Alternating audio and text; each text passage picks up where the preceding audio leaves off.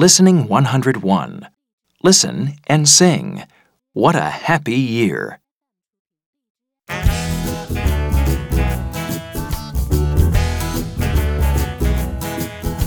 My grandma was born